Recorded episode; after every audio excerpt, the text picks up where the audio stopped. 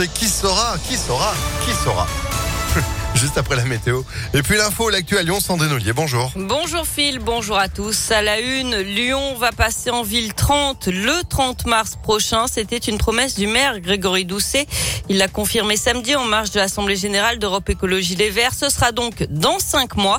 Seuls quelques axes resteront limités à 50 km heure. C'est pour réduire le nombre d'accidents, mais aussi le bruit lié à la circulation. Un drame en montagne. Un Lyonnais de 20 ans a perdu la vie dans le massif du Mont Blanc hier à la mi-journée. Il a dévissé sur plus de 500 mètres. C'est son compagnon de cordée qui a alerté les secours. D'après les premiers éléments, il n'était pas attaché au moment de sa chute. Une enquête a été ouverte pour déterminer les circonstances du drame.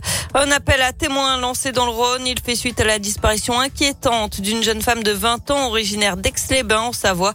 Elle n'a plus donné de nouvelles à sa famille depuis mardi soir. D'après le Dauphiné libéré, le téléphone de la jeune femme aurait borné pour la dernière fois à Lyon avant de s'éteindre. Emmanuel Macron dans la région. Aujourd'hui, le président de la République est attendu dans la Loire.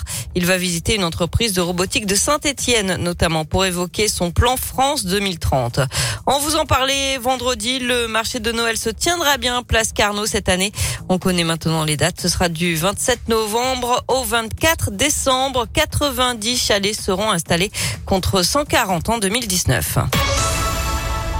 Et si l'Église participait aux Jeux Olympiques C'est le pari un peu fou de Monseigneur Emmanuel Gobiliard, évêque euh, auxiliaire de Lyon. Il espère emmener le Vatican au JO de Paris 2024. L'association sportive officielle du Saint-Siège existe depuis 2018, mais à peine créée, l'Atletica Vaticana a dû se mettre en sommeil en pleine épidémie de Covid. La première rencontre sportive a donc eu lieu le mois dernier à Rome. Religieux, migrants, détenus et sportifs en situation de handicap ont participé à une course de 4 x 400 mètres. Le tout aux côtés de médaillés olympiques italiens fraîchement revenus de Tokyo.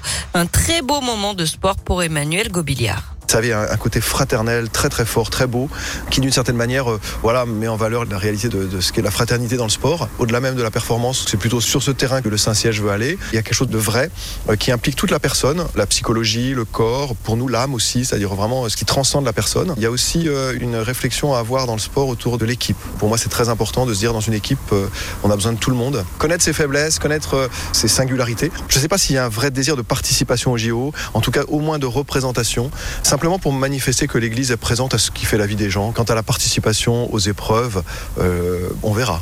Affaire à suivre donc, il reste encore des détails importants à régler.